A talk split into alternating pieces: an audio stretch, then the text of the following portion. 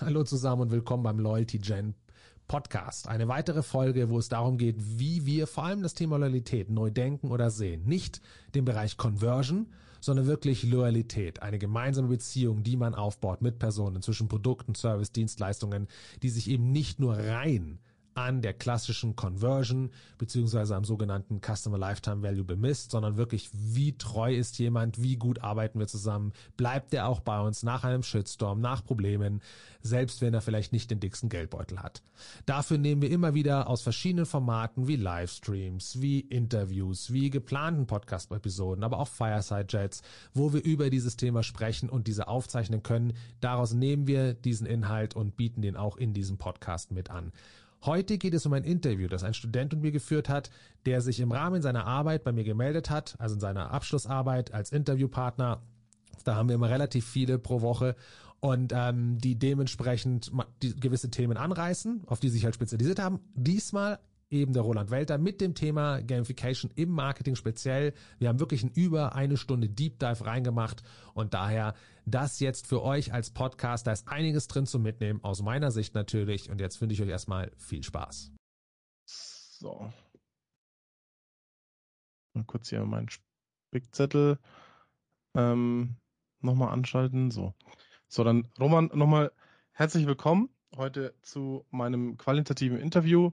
Ähm, ich werde dir jetzt erstmal so, also zuerst darfst du dich dann natürlich vorstellen.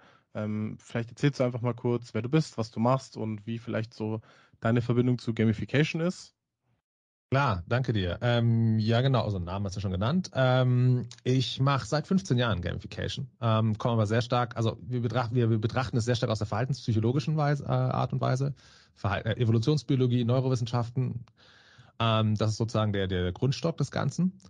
Ähm, seit zwölf Jahren habe ich Engaging Lab. Das war die erste äh, Gamification-Agentur im deutschsprachigen Raum hm, überhaupt. Ähm, wir haben dann 2012 noch GameFed als erste internationale Confederation gegründet gehabt. Ähm, ja, also seit zwölf Jahren, wie gesagt, die Agentur. Wir helfen der Unternehmer halt rauszufinden, was ist Gamification, was gibt es für verschiedene Arten von Gamification, wann macht was Sinn, was sind die einzelnen Vor- und Nachteile und dann helfen natürlich das Konzept und Umsetzen.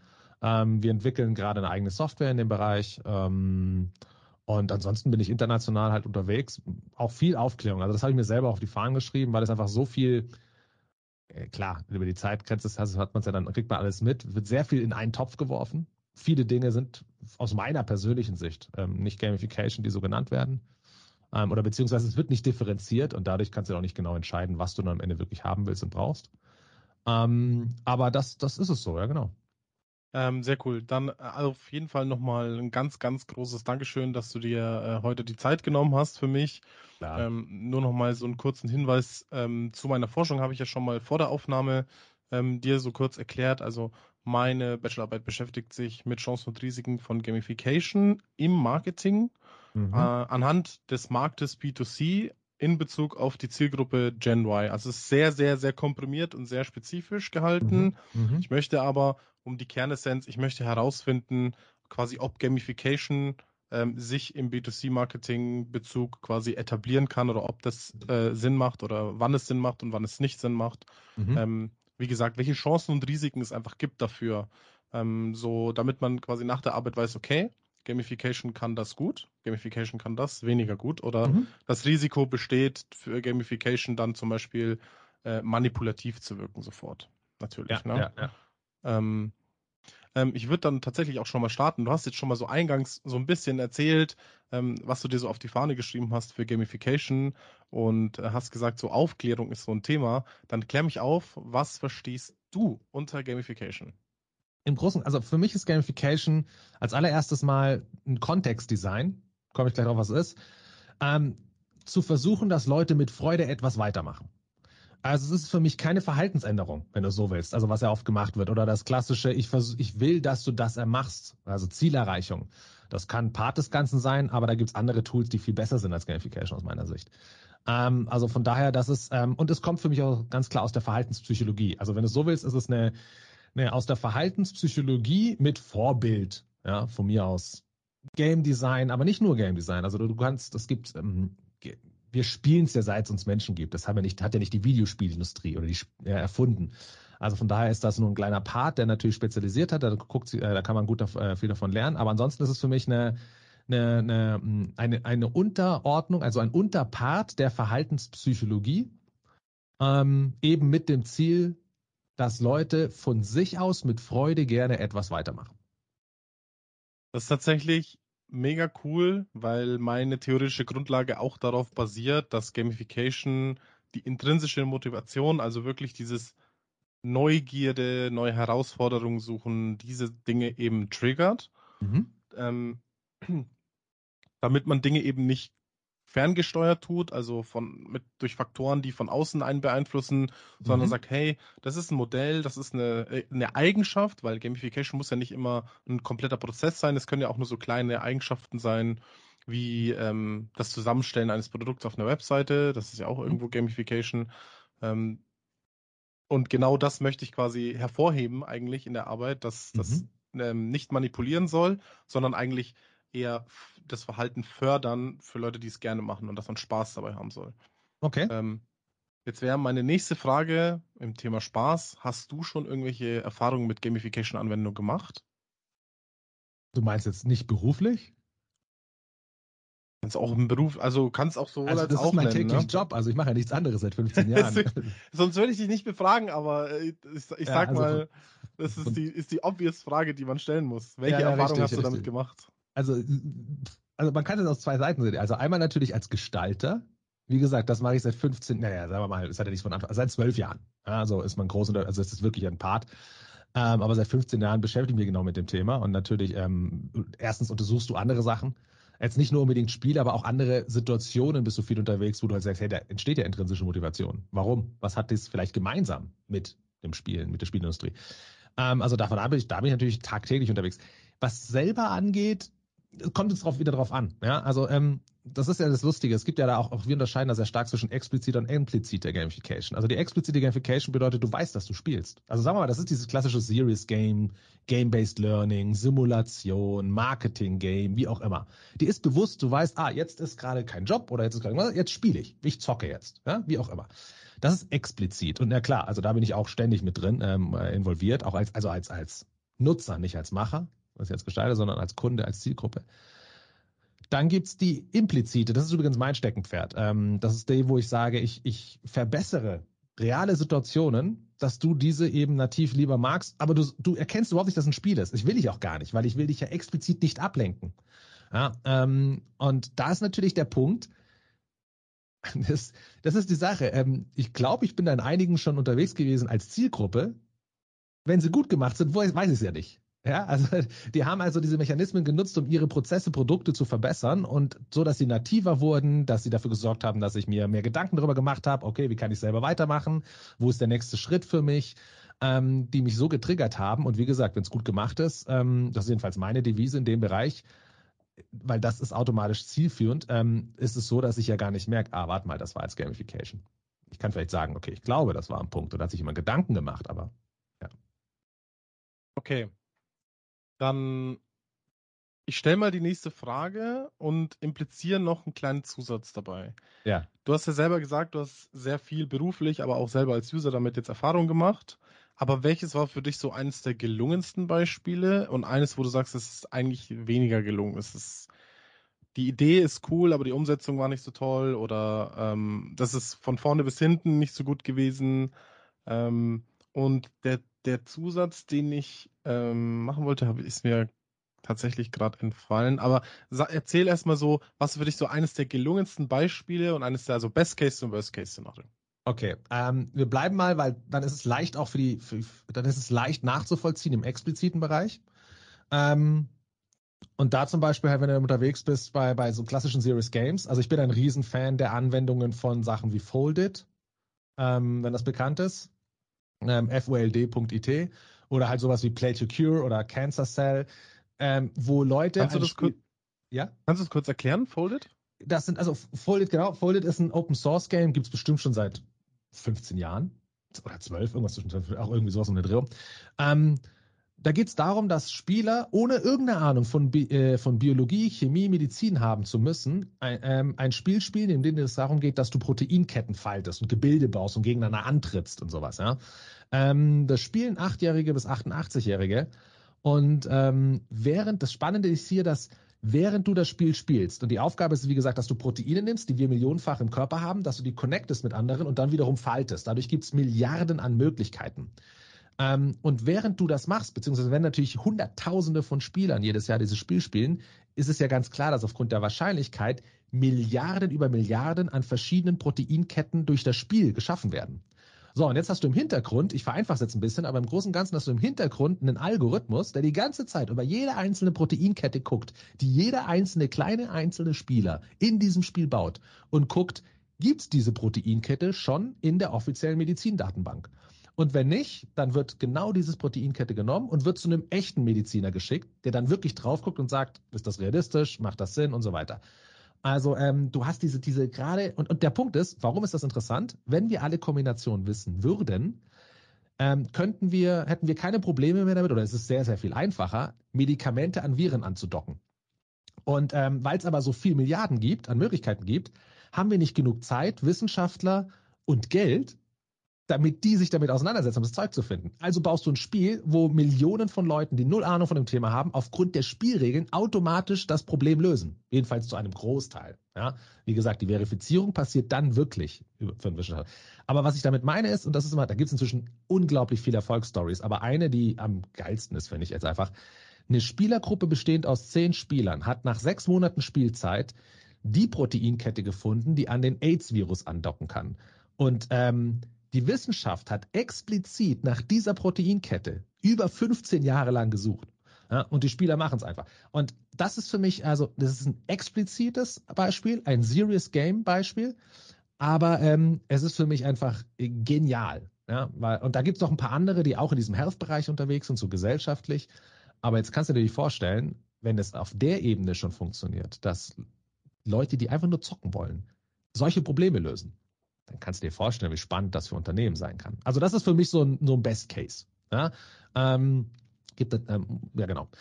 Worst Case gehe ich mal rüber in das, weil machen wir es mal so. Machen wir mal ein bisschen, du, gehen wir mal rüber in dein Thema, Marketing, okay?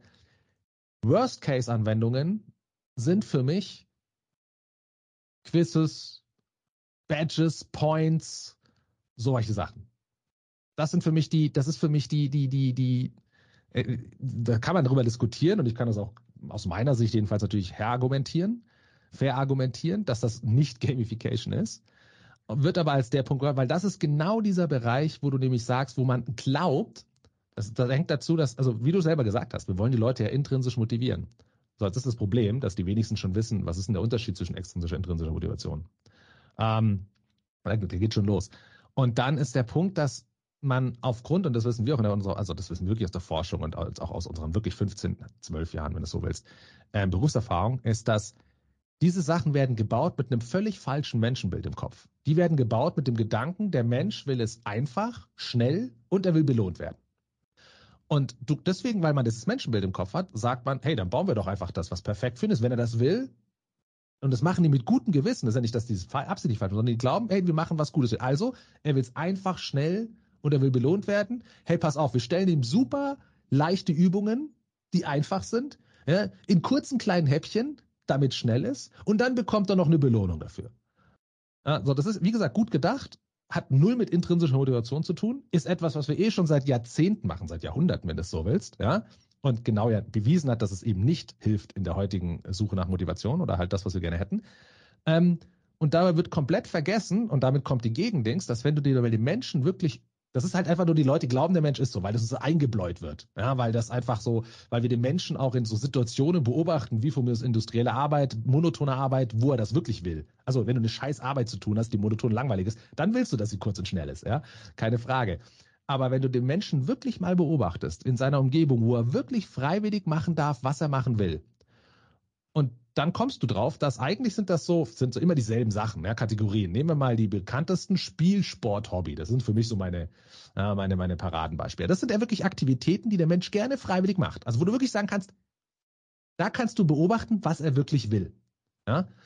Und wenn du das dann mal guckst und überlegst, wie sind denn Spielsport, Hobby aufgebaut, wie sind diese Situationen charakterisiert, dann erkennst du, dass die genau das Gegenteil sind von leicht, schnell und belohnend.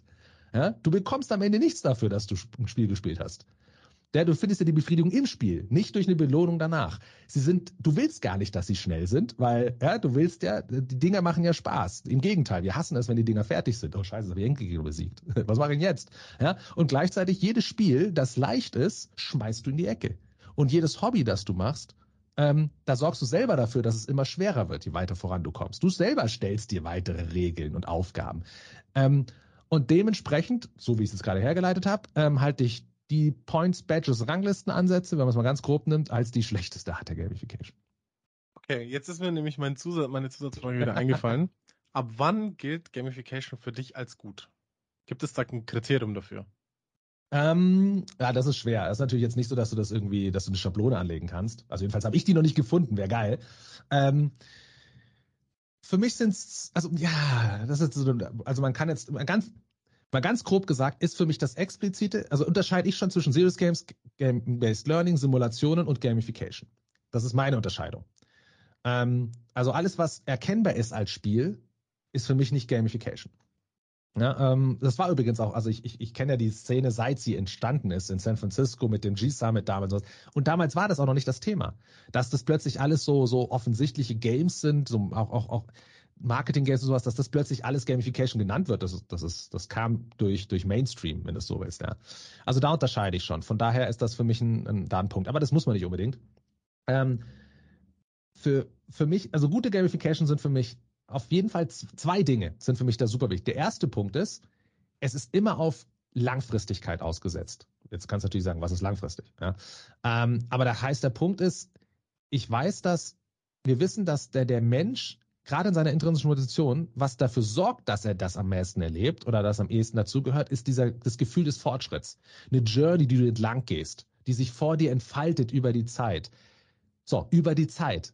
Also auch dieses Gefühl, wow, ich erlebe Fortschritt. Fortschritt erlebst du nicht, wenn ich dir einen, einen Zettel gebe und du sollst ihn von, A nach, von links nach rechts legen. Sondern Fortschritt erlebst du, wenn du sagst, oh, ich weiß nicht, wie das geht. Hm, ah, das muss ich mal rausfinden. Okay, ah, das muss ich erst lernen. Oh, cool, jetzt weiß ich, wie es geht. Ah, jetzt wende ich es mal an. Oh, geil, hat geklappt. Das ist Fortschritt. Selbst wenn es dann nicht geklappt hat, ja, und du sagst, okay, jetzt weiß ich aber, wie es geht. Ah, ich versuche nochmal neu. Das heißt, dieser Lerneffekt, dieser, dieser gefühlte qualitative, ich entwickle mich weiter, Fortschrittsgedanke ist das. Und der braucht immer Zeit. Zeit ist dort ein Faktor, den du nicht rauskürzen kannst.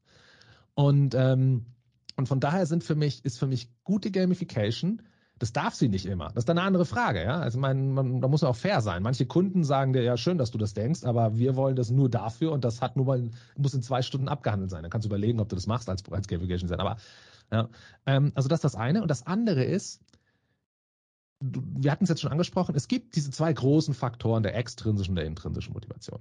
Und ähm, natürlich hat auch die extrinsische, also die ext, um das mal kurz zu erklären, extrinsisch bedeutet, ne, intrinsisch, machen wir so, fängt an. Intrinsisch bedeutet für mich, du machst etwas um des Machens Willens. Und nicht, weil du danach was dafür bekommst. Im Gegenteil, das Extrinsische ist dann eben, wenn man sagt, hey, mach was und du kriegst was. Ja? Impliziert aber auch, du eigentlich, äh, vielleicht, weißt du, wenn man sagt so, ja, ich weiß, die Aufgabe ist scheiße. Aber pass, du kriegst wenigstens was dafür. Ja? Ist ja auch fair enough, aber es hat null mit der spielerischen Motivation zu tun, mit dieser intrinsischen, die wir gerne hätten, wovon wieder andere Leistungen abhängig sind. Ähm, und deswegen, es gibt durchaus erstens Situationen, in denen du, in denen extrinsische Motivationen dir sehr gut helfen können.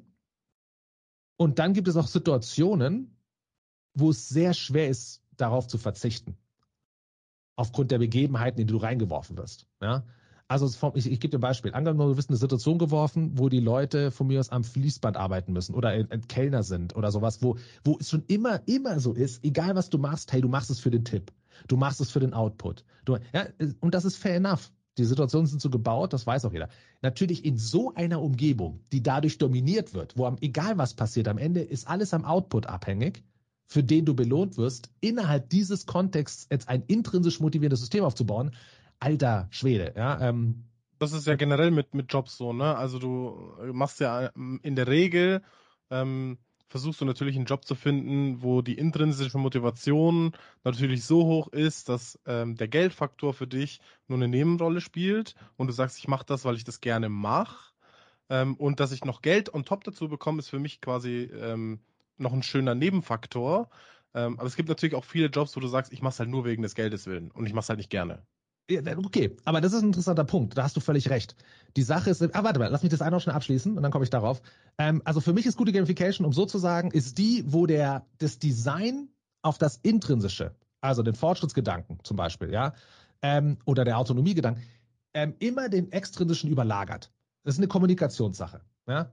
Ähm, genau. So, jetzt kommen wir auf das zu, was du gerade sagst. Da hast du natürlich völlig recht. Der Punkt ist, es liegt aber auch nicht am Mitarbeiter, also an demjenigen, der den Job macht, ja, um Geld zu verdienen oder nicht, zu entscheiden, ob es dann intrinsisch motiviert wird oder nicht. Also entweder hast du die Möglichkeit, dir den Job zu suchen, der dich intrinsisch motiviert. Du hast Glück, in diese Situation reinzukommen, so wie ich. Ich bin total Glück. Also ich hatte keine, es gab ja kein Gamification vorher. Also ich bin reingeschlittert und plötzlich war ich drin und äh, wurde dafür bezahlt und fertig. Keine Ahnung. Das war nicht geplant. Ähm, und dann hast du natürlich den Duse, äh, dass es dann von sich aus Spaß macht. Der Punkt ist aber der, es gab mal einen geilen Artikel vom Harvard Business Review, glaube ich. Da war der drin. Und der, der, der hieß Why Managers Design Jobs More Boring Than They Need to Be. Okay, und, und das, das Geile ist, du als Verantwortlicher für einen Jobprozess, ähm, du hast es in der Hand, einen Job so zu gestalten, nicht, dass er plötzlich der geilste Job der Welt ist, aber dass er vielleicht ein bisschen weniger eintönig wird. Ja, der, der, was ich damit meine ist, ähm, auch das wiederum der Punkt, alle, die meisten Prozesse und Jobs und so weiter, also Arbeiten, nicht Jobs, sondern Arbeiten, Rollen, die du auszuführen hast, sind gestaltet ähm, mit dem übergeordneten Schirm drüber des Effizienzgedankens. So, und das, das ist ja völlig legitim, ja, weil so Erfolg gemessen wird oftmals. Ja, und du musst mit deinem Budget, mit deinen Ressourcen klarkommen. Wie gesagt, völlig legitim, dass das so gemacht wird, weil so gemessen wird. Ja, wenn nach etwas gemessen wird, fangen die Leute an, danach zu halten. So, die Manager wissen, effizient ist ein wichtiger Punkt, ich gestalte Jobs effizient. Auch unter anderem mit dem Gedanken, ah, wir wollen ja alle Probleme rausdesignen für unsere Leute. Auch das ist rational gesehen logisch. Ja? Das Interessante ist ja aber, dass, ähm, dass dadurch übertreibst du es vielleicht manchmal. Also, weil je mehr du immer mehr Richtung Effizienz gehst, was bedeutet das denn? Du designst Prozesse so, dass sie immer mehr vorherschaubar auch werden. Immer weniger variantenreich. Ja, weil sie immer genormter werden, sowas. Das bedeutet, das ist ja aus Ressourcensicht und aus wirtschaftlicher Sicht völlig richtig. Aus aber menschlicher Verhaltensweisensicht oder im Gehirn, wenn du es so willst, designst du automatisch eine der gehirnfeindlichsten Umgebungen. Ja, das Gehirn ist evolutionär dafür gebaut, nach Neuem zu suchen, sich anzupassen, Muster zu erkennen. So, und in, der, in, der, in den meisten Bemühungen vom Management werden, oder in, in der Job, äh, beim Jobdesign, werden genau diese Faktoren versucht rauszugestalten, rauszudesignen. Und ich bin der Meinung, ähm, du musst eine, der, wenn wir, und das haben wir selber schon erlebt bei ein paar Kunden, wenn es denen mal bewusst wird, wenn die sich hinsetzen und anfangen, ah, Moment mal, die, also du hast dir die Ressource von mir aus Geld oder Material, ja, und damit willst du effizient umgehen. Und das Problem ist, du hast aber auch die Ressource Mensch. Und der hat ja, der ist ja ein ganz, der wird ja immer krasser in seinem Bereich, wie viel Produktiv, wie viel er zur Produktivität beiträgt. Also in der Industrialisierung war das null. Da hat er nur der Maschine zugearbeitet. Jetzt in der Dienstleistungsgesellschaft, Innovation, ja, ähm, Ingenieursleistungen, Dienstleistungen, wie auch immer, wird ja der Faktor Mensch immer wichtiger. Nur das Problem ist, der funktioniert nun mal anders. Ja, das heißt, der braucht eigentlich, wenn du es mal so siehst, ist ein Game nicht super ineffizient. Wenn ein Game nach Effizienz gebaut wäre, dann würdest du Tetris starten, würdest du auf A drücken und alles ist fertig. Ja, oder bei, du drückst auf B und Mario hat die Prinzessin gerettet. Fertig. Das ist effizient, ja. Es ist ja Absicht, denn du bist zwar im Spiel vielleicht auf der Suche nach der Effizienz, aber das Spiel selber ist absichtlich gerade nicht effizient gebaut für deine Zeit. Und, ähm, und das ist, das sind Rahmenbedingungen, die unser Gehirn liebt, beziehungsweise in denen unser Gehirn zur Höchstform auslaufen, auflaufen kann. Ja, Growth Mindset als Beispiel. Ähm, und immer mehr Firmen wollen das. So, und wenn das mal den Firmen bewusst ist, dann, dann wissen sie auch, okay, es geht nicht beides. Du kannst nicht so effizient wie möglich designen, was den Prozess angeht, und gleichzeitig eine so attraktive Umgebung wie möglich für den Menschen gestalten. Es, ist, es schließt sich einfach aus. Und das heißt natürlich am Ende ist es deine Aufgabe, eine Balance zu sagen. Also zu sagen, okay, mir ist der Faktor Mensch so wichtig. Erst entweder, dass er, dass er einfach Fähigkeiten rausrufen kann, ja, aus sich herausholen kann, wie Kreativität, wie Resilienz und so weiter. Das hat der Mensch selber nicht unter Kontrolle. Ich kann dir nicht eine Million Euro geben und du sagst, oh, da bin ich jetzt kreativer. Ich kann aber die Rahmenbedingungen schaffen, in denen du automatisch kreativer wirst. Ja? Ähm, Also deswegen hast du das nicht unter Kontrolle. Aber ich kann also sagen, okay, ich bin so abhängig davon, dass der Mensch entweder eben dieses Growth Mindset hat, weil das hilft uns produktiv, also von der Produktivität her, oder natürlich auch, ah, dadurch verringe ich die Fluktuation, spart mir dort wieder Geld, weniger Krankheitstage, die Leute sind resilienter, kollaborieren mehr. Also es hat ja auch da super viele Faktoren. Und dafür bin ich bereit, wenn ich also spannendere Arbeitsumgebungen schaffen muss, ja, wo sie mehr in die Problemlösung reingehen, mehr in Neue reingehen, wo sie eben sagen, boah, der Job ist nicht jeden Tag dasselbe, oh, ich habe das Gefühl, ich kann hier wachsen, ich komme hier voran. Übrigens der zweitmeistgeladete Grund, warum Menschen kündigen. Oh, ich stecke fest, ich komme nicht weiter. Das ist genau das Problem. Wenn du in einer ineffizienten Unternehmung äh, unterwegs bist, unterwegs bist, hast du ganz schnell diese verstanden. Und dann hast du das Gefühl, ich muss mich nicht mehr weiterentwickeln. Und dann wechselst du. Also wenn Unternehmen sich klar ist, dass das eine Balance ist, eine Waage ist, dann kannst du entscheiden als Unternehmen, okay, um dem Menschen, weil der so wichtig ist auch in der Produktivität, entgegenzukommen, bin ich bereit, in der Effizienz runterzugehen. Gewisse Prozesse werden automatisch ineffizienter, anders. Ähm, und lohnt es, am Ende rechnet es sich trotzdem. Ja? Ähm, und das sind, das sind so Dinge, auf und die man. Ich sag dir auch, warum, ich sag dir auch, warum sich das rechnet, weil Effizienz am Prozess ist ja ein Faktor aber Produktivität des Menschen, äh, des Menschen, die Produktivität des Menschen ist ein anderer Faktor. Und wenn du halt 100% Effizienz am Prozess hast, aber einen Menschen, der 0% Produktivität aufweist, weil er einfach sagt, boah, die Tätigkeit, das ist, das gefällt mir nicht, ähm, das taugt mir nicht, wie ich das machen muss und das ist, keine Ahnung, ich mache das eine Woche und danach äh, hängt es mir zu den Ohren raus. Ähm, aber wenn der sagt, ey, das, auch, auch wenn es vielleicht ein Prozess ist, der äh, öfter immer dasselbe ist, aber sagt, hey, mir macht das, was ich da tun muss, macht mir Spaß und es ist jedes Mal für mich eine neue Herausforderung, das zu machen, ja. dann steigt eben dieser Produktivitätsfaktor und wie du sagst, es geht zwar zu Lasten der Effizienz, aber es gleicht eben diesen zu Lasten der Effizienz aus, weil der Mensch es einfach gerne macht oder halt lieber ja. macht als äh, eine eintönige Sache, wo er halt einfach nur dasteht und keine Ahnung, zwei Schrauben reinschrauben muss und ja, äh, völlig. Und, und wenn du, wenn man das wahr erkennt, ja, und ich meine, das ist jetzt nicht irgendwas, was, was hier auf unserem Mist gewachsen ist. Da, da gibt es ja wissenschaftliche Forschungen darüber seit 40, 50 Jahren, die immer wieder bestätigt werden. Ja. Kann übrigens auch jeder für sich selber nachvollziehen. Also wenn wir wirklich so wären, dann würde ja jeder, keine Ahnung, dann hätte keiner ein Hobby, wo er Modell baut oder Gartenarbeit macht oder ja. Sport macht, weil das ist ja genau das Gegenteil davon, ja. Ähm, aber ich, wenn man das erkannt hat, ich glaube, dann wird zum Beispiel, dann kommen wir zu den Mechaniken von genau der Gamification, die ich so schlecht finde, dann merkt man, dass wenn man Systeme gestaltet nach diesem Punkte-Badges-Ranglistensystem, was ja leider, muss man ja ehrlich sein, zu 99 Prozent als unter Gamification verstanden wird, dann merkt man ganz schnell, dass, okay, das, wie würde das aussehen? Okay, ich will, also ich glaube, ich habe das Menschenbild, der Mensch will gern belohnt werden. Also gebe ich ihm eine Aufgabe und sage, hey, pass auf, wenn du das machst, dann bekommst du was. So, das heißt, der Punkt ist, wenn der Mensch bei Punkt A ist und du sagst, wenn du bei B ankommst, bekommst du was, dann sucht das Gehirn nach dem geradlinigsten Weg. Ja, das heißt, alles, was dazwischen steht, der Job, den du eigentlich machen musst, steht dir gefühlt im Weg. Du suchst also nach Möglichkeiten, den abzukürzen. Ja, schauen, wie kannst du was schneller machen. Ähm, also die Qualität ist auch nicht mehr so wichtig, ja, sondern das, der Output ist wichtig. Hauptsache, du erreichst den Output. Ähm, und damit sind wir im, im der Idealumgebung der extrinsischen Motivation, die wir, wie gesagt, seit 150, 200 Jahren eh schon perfektioniert haben. Und mal ganz ehrlich, wenn die funktionieren würde heute noch, dann würden wir jetzt hier nicht sitzen und über Gamification reden. Okay. Roman, ich muss wirklich sagen, es ist super spannend, ähm, sich, sich dein Input anzuhören. Ähm, wir sind auch schon tatsächlich bei einer halben Stunde. Das geht schon gut voran, aber wir müssen uns jetzt so ein bisschen, sag ich mal, an meinen Leitfalten so ein bisschen orientieren, weil wir hau haben rein, noch ein paar rein. Fragen, wir haben noch ein paar Fragen vor uns. Also wir haben jetzt über gelungene und ungelungene Beispiele geredet, sehr ausführlich sogar. Also ähm, das ist ein, ein sehr guter neuer Input, den ich bis jetzt noch nicht so hatte. Ab wann ist quasi dieser Faktor gut erreicht und wann ist es weniger gut und wie hängt das mit extrinsischer und intrinsischer Motivation noch stärker zusammen? Jetzt möchte ich aber gerne in dieses, ähm, jetzt möchte ich einen Vergleich haben. Jetzt möchte ich gerne wissen, ähm, was für dich zum Beispiel Gamification-Anwendungen für einen Vorteil besitzen gegenüber herkömmlichen Online-Marketing-Maßnahmen.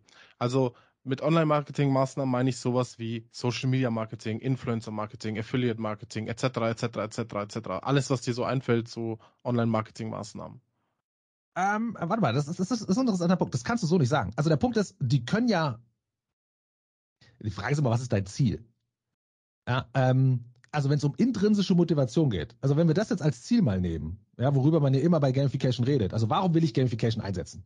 Ich will Gamification einsetzen, damit die Leute sich lieber mit mir auseinandersetzen, länger dabei bleiben. Eigentlich um Loyalität hervorzurufen. Ja? Nehmen wir mal im Marketing-Kontext den Bereich Loyalität. Darum geht's. Marketing möchtest, du möchtest ja immer, mit Marketing möchtest du ja eine Message, du möchtest eine Message an Leute rausgeben. Du möchtest ja Leute motivieren, an dein Unternehmen, an dein Produkt ranzutreten. Ich glaube, das ist immer so ein Ziel vom Marketing. Also die Awareness zu steigern. Ja, okay. Ja, genau, das ist eins. Ähm, und, aber das ist auch vielleicht die, jetzt dachte, okay, ja. Ich würde sagen, das ist eher Vertrieb wenn du es so willst. Aber, aber Marketing ist für mich eher Branding und bleibt langfristig. Aber du hast recht, das passt, gehört genauso mit dazu. Ja. Ähm, so, aber da ist zum Beispiel der Unterschied. Da, die Frage ist immer, was willst du erreichen vom Verhalten? Und da gibt es zwei große Unterschiede aus meiner Sicht. Der eine Punkt ist, ich will, dass du was machst. Komm her, kauf mein Produkt. Oder füll das Formular aus. Oder gib uns deine deine E-Mail für irgendwas. Oder keine Ahnung. Ja. So, das ist ein einmaliges Verhalten. Ähm, und das sind vor allem Dinge, die, da geht es nur ums Resultat. Okay? Da weiß ich genau, hey, wenn ich das Form, wenn du das Formular ausgefüllt hast, ist alles erledigt. Fertig. Dann ist auch unsere Beziehung vorbei. Für das Projekt. Ja? Und wenn es um solche Sachen geht, resultatsgetriebene Aspekte, vor allem eben welche, die einen klaren Anfang und ein klares Ende haben. Also du besuchst meine Webseite und ich messe, wenn du durch bist oder das Formular abgeschickt hast, dann ist das Projekt vorbei. Wenn es das ist, dann ist Gamification meiner Meinung nach das falsche Werkzeug. Dann nee, arbeitest Das ist ja wirklich, wie du sagst, in, im Sales ein Lead generieren, ja. Also ja. du möchtest ein Lead ja generieren. Was, was ich aber tatsächlich meine, ist, ähm, du versuchst ja mit, mit Social Media oder mit Online-Marketing-Maßnahmen wie Social Media Marketing, Influencer Marketing, Affiliate Marketing, versuchst du ja, oder Word of Mouth oder was es da auch noch alles gibt, versuchst ja Leute an dich ranzuziehen und zu gucken und zu sagen, hallo, ich bin jetzt Unternehmen XY, ich habe diese und diese Produkte. Und mhm. natürlich möchtest du vor allem, weil es geht ja in dieser in dieser, in dieser Bachelorarbeit auch um B2C-Marketing, also wirklich speziell mhm. um den Consumer an sich, ja. der soll kommen und was kaufen. Also ja. das ist quasi so. Ja, genau. Und äh, aber okay, also es sind echt viele Variablen, weil es auf vielen Ebenen der Punkt ist. Und ich, ich würde nicht alles so durcheinander werfen, weil es kann, also ich würde sagen, Influencer, wenn du es da, das hast du gerade genannt, also das sind ein paar Sachen gerade genannt. Einer davon war Influencer, Social Media Marketing. Ich meine, Social Media Marketing kann ja alles sein. Das kann genialste Gamification sein, das kann auch die dümmste Game, also es kann auch gar nichts sein. Das ist ja nur das Medium, ja. Ähm, aber der, der Unterschied ist der. Für mich ist Gamification eine Journey. Das heißt, du, wenn du bei mir bist als Unternehmen, als, als Kunde, so sehe ich das, als Nutzer, ist mir völlig wurscht, ob du Mitarbeiter bist oder ein Kunde. Gamification bedeutet, du fängst mit mir an, eine Interaktion zu machen und ich sorge dafür, dass wir über einen gewissen Zeitraum, lang, kurz, super lang, super kurz, wie auch immer, was halt die Möglichkeiten sind, ähm, meine Präferenzen kennt man ja, ähm, eine Journey zu haben. In dieser Journey erkennst du, dass du, weil du mit uns unterwegs bist, immer besser wird. Also mal ganz blöd gesagt, ein Spiel, um, um das wirklich dabei zu sein, ein Spiel ist immer leicht zu beginnen und hart zu meistern. So, interessierst du dich also für Gamification Design unter anderem und überlegst dir, warum sind Spiele so spannend, ist das leider ein Grundprinzip. Also überlegst du dir, okay, warte mal, wie kann ich dafür sorgen, dass du als Kunde leicht mit mir beginnen kannst, aber es ist vielleicht schwer, und schwer ist jetzt immer, das immer so, darf man nicht relativ sehen. Also nicht so, oh, ich, ich, ich krieg's nicht mehr hin. Aber wie kann ich also so eine Journey gestalten, dass du das Gefühl hast, oh, weil ich mit dem Brand unterwegs bin, mit dem Produkt unterwegs bin, werde ich besser. Ja, also erlebe ich diesen Path to Mastery, wenn du es so willst. Ähm, das ist also dieses, dieses, und dann auch wieder da ist ja, ein Spiel ist nichts anderes als eine Journey, die sich vor dir über die Zeit entfaltet, aufgrund deiner Entscheidungen. Und auch da überlege ich mir wieder, nehmen wir ein Beispiel. Angenommen, du hast eine komplexe Software. Und das sage ich jetzt gerade, weil wir einen Kunden in dem Bereich haben. Ja? Das ist eine super komplexe Software. So, in der Regel funktioniert das alles so. Der Kunde bucht diese Software und hat einfach die Features zur Verfügung. Viel Spaß. Ja, so, das ist übrigens das Gleiche, was wir alle mit unserem Handy erleben. Okay? Kriegst ein Handy mit 1000 Features, wir wissen vielleicht 5%, was das Ding kann. Software- und Hardware-technisch. Ja, warum ist das so? Weil wenn du alles hingeschmissen bekommst, dann hältst du dich an das, was du kennst. Und das sind einfach die vier, fünf Feature. Ja, da fühlst du dich wohl, passt, die nutzt du, fertig. Das ist so, wie wenn du ein Spiel spielen würdest und es fängt mit Level 36 an. Viel Spaß. Ähm, und am Ende eben, und was, warum ist das ein Nachteil? Erstens, der Kunde bezahlt für 100% der Feature, nutzt aber nur 5%. Schon mal nicht gut. Ja? Das zweite ist, ähm, er kennt nur die oberflächlichen Features und nicht die wirklich tiefen. Das heißt, er, er checkt gar nicht, wie gut ihn die Software machen kann. Ja, äh, also du verpasst super viel Touchpoints, wo der Nutzer merkt, boah, durch die Nutzung dieser Software bin ich, bin, werde ich immer besser. Die löst immer bessere Probleme, immer komplexere für mich und so weiter. So bleibst du treu. Das schafft Loyalität, ja. Ähm, und gleichzeitig hast du eben dieses gefühlte Moment boah, ich habe Zeit und Arbeit reingesteckt. Ich meine, der einzige Grund, warum du stolz bist auf ein Spiel, das du seit zehn Jahren spielst, ja, ist, weil, äh, oder seit, seit zwei Jahren, völlig wurscht, ist, weil du siehst, wie dein Avatar nicht mehr der kleine Pimp vom Anfang ist, sondern sich entwickelt hat. Und weil das steht alles stellvertretend für die ganze Zeit und Arbeit, die du reingesteckt hast. So, und wenn du jetzt im Softwarebereich zum Beispiel bist, dann ist da, wenn du einfach nur diese ganz einfache Logik nimmst, das ist wirklich super banal, wenn man ehrlich ist, dann ist die Frage, okay, ja, ich habe 1500 Features in der Software, aber weißt du was? Du brauchst nur 20 am Anfang. Und dann fängst du an und dann hast du dieses Gefühl, ja, dann nutzt du die und dann kommt das Anlocken und dann kommt es immer weiter, da gehst du immer tiefer rein und sowas. Das ist eine Journey. So, das Problem, was von den Sachen, die du aufgezählt hast eben, sind, dass diese dafür gar nicht gedacht sind. Also ein Influencer will dich einmal hinbringen und weg. Der hat gar keinen Bock auf diese Journey. Ja, und viele Budgets und viele Prozesse sind gar nicht darauf gebaut, zu gucken, ey, was, ich muss noch gucken, wie sich jemand weiterentwickelt und dann gehe ich drauf ein und so. Und das ist halt der Riesenunterschied. Also es ist eine Momentaufnahme und mir geht's nur darum, dass du so schnell wie möglich ein Resultat erledigst. Oder will ich, dass du so viel wie möglich Experience hast, selbst wenn ich ähm, ähm, selbst wenn ich dafür dir das Produkt oder halt die zehn Features nicht, nicht alle auf einmal verkaufe, sondern vielleicht in vier oder in fünf, fünf Zweierschritten sind die Verkauf, alle zehn Feature.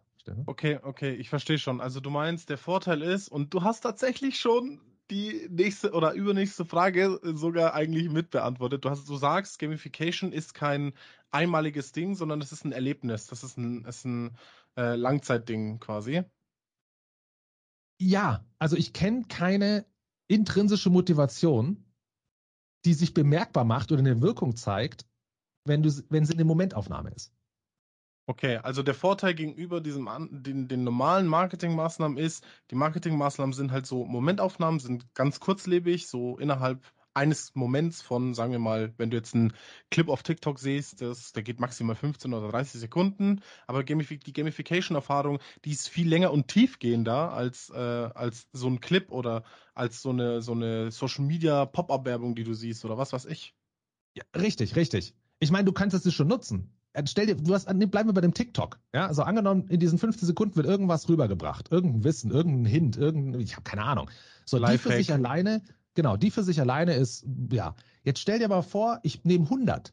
100 so einzelne 15 Sekunden TikToks und sorg dafür, dass die einen, einen, eine, eine Message rüberbringen, einen Rahmen aufziehen, innerhalb dessen du mitwachsen kannst der Punkt ist ja noch, wir sind im Spielerischen, also du musst auch irgendwie was entscheiden können. Es muss es darf nicht nur Konsum sein. Ja, dann sind wir, dann, dann könnten wir es Filmification nennen von mir aus. Was weiß ich, keine Ahnung. Es ist kein Entertainment in, im klassischen Sinne. Ja? ja. Und, und, so könntest du natürlich diese einzelnen Einmalsituationen, indem du sie insgesamt zu einer Journey zusammenbaust, schon auch nutzen dafür. Okay. Ähm, gibt es dahingehend auch Nachteile von Gamification? Boah, also, also, pass auf, viele. Also erstens mal ist es komplex. Es ist nicht einfach umzusetzen. Ja? Es ist zeitaufwendig und es kostet Geld. Es ist keine, keine Forget, also keine Fire and Forget Aktion. Ja? Mhm. Geht meistens immer schief. Zweitens, es ist individuell. Das Schöne ist aber, du kannst System, du kannst es systemisch so bauen, dass es sich ziemlich cool den einzelnen individuellen Nutzern anpasst. Ja, das, das ist das Schöne. Also das heißt nicht, wenn es individuell ist, oh, du musst für jede einzelne Person, für jedes einzelne Ding das einzeln bauen. Nein, nein, die Frage ist, je nachdem, wie du das Regelwerk machst, passt sich das an. Ja? Ähm, und dann natürlich, ähm, es, es passt ganz, ganz schwer in die heutigen Messinstrumentarien oder wie Erfolg gemessen wird. Also wenn du rein auf Conversion gehst, und das ist natürlich jetzt beim Marketing-Ding, aber das ist bei allen anderen Sachen genauso. Ja? Nehmen wir zum Beispiel Training, genauso. Da, immer, da geht immer die Frage, wie viel Nutzer kann ich in wie kurzer Zeit durchschleusen? Ähm, also immer die Conversion. Wenn du so denkst, kannst du Gamification meiner Meinung nach nicht einsetzen oder nicht, also du kannst, du kannst nicht, du wirst keine Messinstrumente, Messpunkte finden, Metriken finden, die dabei helfen, dass Gamification im Ball bleibt, wenn du nur nach Conversion sind, weil dann ist es doof wie gesagt, ja, Conversion, dann nutze ich was wie Nudging, wie von mir aus Discounts, wie Gewinnspiele, wie sowas, weil da, die sind ja nur darauf aus, auch möglichst viele Leute möglichst schnell ans Ziel zu bringen, nämlich kauf was. Und genau das will ich ja, ich will ja, ich muss absichtlich bei Gamification manchmal Dinge in die Länge zögern, weil die Leute diese Journey-Gedanken brauchen. Also das ist auch noch ein Nachteil. Okay. Ähm, es wird wirklich wahnsinnig, welchen du bringst äh, komplett. Also ich habe viele Dinge jetzt schon mal gehört, nochmal so, um, um den Satz nochmal von vorne anzufangen. Ich habe wirklich schon äh, einige Experteninterviews jetzt geführt, auch mit Gamification-Experten. Aber ich finde, dein Input bringt nochmal komplett frischen Wind in das Ganze rein und Gut, beleuchtet wirklich diesen, dieses komplexe Thema, wie du sagst, Gamification von einer komplett anderen Seite. Und das ist mega cool. Und du sagst auch selber zum Beispiel, es gibt so, du kannst nicht auf den ersten Blick sagen, es gibt diese und diese Vorteile gegenüber anderen Marketingmaßnahmen, was ja auch gut ist, weil es das, dadurch, dass das Thema eine gewisse Komplexität hat, du kannst, kannst du nicht sagen, es ist das oder es ist das oder es ist vergleichbar mit dem und dem. Und du sagst auch, es ist auch nicht richtig messbar. Du kannst es in deine Journey einbauen, aber es ist nicht messbar. Ähm, es ist messbar, es wird, es werden bloß die falschen Sachen gemessen. Ah, okay. Ja? Also ganz, also bleiben wir bei dem Beispiel mit der Software. Ähm, wenn wir uns daran erinnern, da ging es um die Features. Also ich könnte natürlich schon messen, über welchen Zeitraum hast du begonnen, welche zusätzlichen Features zu, also gelingt es mir, dich als Nutzer tiefer reinzuziehen. Also auch zu merken, du wirst immer besser darin, diese Software zu nutzen. Nicht, du bist ein Profi und kannst eh alle nutzen, ja, sondern gibt es da eine Art Journey? Also diese Art der Messung wird nicht gemacht. Wäre aber ein Indiz dafür. Okay. Ähm, Jetzt hast du schon ganz, ganz stark, ähm, bist du schon äh, in dieses Thema also rein, reingegangen, wo ich jetzt hin möchte.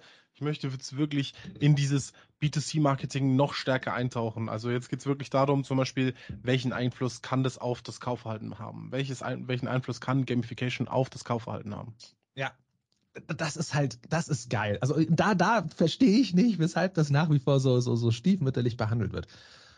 Also, ich glaube, sagen wir mal so, ich glaube, es ist ein schlechtes Werkzeug für Erstkunden. Ja, mhm. und für Einmalkäufer. Dafür wird es aber leider immer missbraucht. Ich glaube, es ist ein verdammt geniales Werkzeug für das Verbessern des Customer Lifetime Values. Ja, also, also, für den Bestandskunden an sich. Richtig, ja. Und zwar, um ihn ähm, auf so vielen Ebenen. Also der eine Punkt ist der, wenn du es als Journey aufbaust und jetzt mal so, die meisten also nicht die meisten, aber jetzt jedenfalls, wo wir auch unterwegs sind, die ganzen Firmen haben ja nicht nur ein Produkt. Die haben ja verschiedene Produkte und oftmals sind die aufeinander aufbauend. Ja, so, und dann kommt jemand, ich, das ist so, so ein geiles, ich, ich, ich nehme mal auch ein reales Beispiel. Ähm, nehmen wir mal, nehmen wir mal was Einfaches, was jeder, pass auf, genau, also reales Beispiel, ähm, Retail, Wein. Und das, was ich jetzt erzähle, geht übrigens mit komplexen Software, Maschinen, Produkten, Luxusgütern genauso. Okay, bleiben wir beim Wein, weil da, das ist, das ist, glaube ich, ein sehr anschauliches Ding. Jetzt kommst du rein in den Laden, ja, sagst, hey, du brauchst einen Wein. Heute Abend kommen Besucher vorbei, du brauchst einen schönen Wein, Freunde, bla bla bla. Ähm, und wie gesagt, wir sind da unterwegs, deswegen haben wir ein bisschen Erfahrung. Das Kaufverhalten sieht zu 80, 90 Prozent immer gleich aus. Leute greifen rein in ins Regal und überlegen sich, sieht nicht zu billig aus, ist nicht zu teuer, nehme ich. Ja? Ähm, so, wenn du die Leute fragst, also dann immer, ja, wirklich Ahnung, ja klar, logisch, weiß ich, welchen trocken. Also das ist, Wein ist so ein Phänomen. Das ist spannend. So, also jeder weiß, okay, jeder überschätzt sich da auch oder wie auch immer. Also das ist ein spannendes Ding. So, auf jeden Fall, ähm, wenn du jetzt einen guten Weinhändler hast, dann sagt er sich vielleicht, ähm, und das, das habe ich übrigens erlebt, aber immer nur von den Besitzern, nicht von den Angestellten, ja, weil die nach anderen Dingen gemessen werden. Aber von den Besitzern, wenn das derselbe macht, ist so der Punkt, der sagt sich, manchmal hast du das wirklich, weil einer sagt, der Wein ist schon cool, der kostet aber auch dementsprechend. Jetzt haben sie noch nie wirklich Wein getrunken oder halt, ja, so Standarddinger. Da haben die manchmal ein schlechtes, mulmiges Gefühl, weil die sich sagen, jetzt kauft er diesen teuren Wein. Wahrscheinlich ist er gar nicht in der Lage, das Gute zu schmecken, die Komplexität. Das heißt, für den wird es ein Standardwein sein und er glaubt einfach nur, er hat viel Geld dafür ausgegeben. Willst du nicht. Ja, weil das, das schickt, das, der sagt ja nicht, okay, ich bin einfach nur nicht fähig genug, diesen geilen Wein zu testen. Ich muss es weiter probieren. Der sagt sich ja, boah, ich habe irgendwie einen Wein für scheiß viel Geld bei dem Laden gekauft. Ja, also nehmen das. Deswegen ist es nicht immer klug, den teuersten oder den, den, das Produkt mit der besten Marge jemandem zu verkaufen, der es vielleicht nicht checkt ähm, oder das gar nicht wertschätzen kann. Ja? Also, also würdest du kommen und sagen, wissen Sie was? Nehmen Sie mal den einen Wein hier. Sehen Sie, der ist gar nicht so teuer und schauen Sie mal, ob Sie dann irgendwie, was haben Sie zu essen? Ah, Fisch, bla bla bla. Ich kenne mich jetzt nicht aus damit. Ja, aber okay, nehmen wir den Weißwein. Vielleicht schmecken Sie die Pfirsichnote. Keine Ahnung, ich sage jetzt irgendwas. So, jetzt geht er nach Hause oder ich meine, jetzt kommt noch ein Zeitnutzen dazu. Jetzt hat er eine Story zu erzählen. Ja, und sagt so, hey, ich wollte eigentlich einen anderen Wein. Der hat gesagt, den, über den schmeckt man den Pfirsich. So, und jetzt, jetzt kommen wir auch zur Konditionierung. Ja, natürlich schmecken die alle den Pfirsich, wenn sie wissen, da ist Pfirsich drin. Also, und wenn sie es nicht schmecken, reden sie sich ein. Das ist jetzt ein bisschen fies, ja. Aber okay, sie setzen sich hin, trinken den Wein.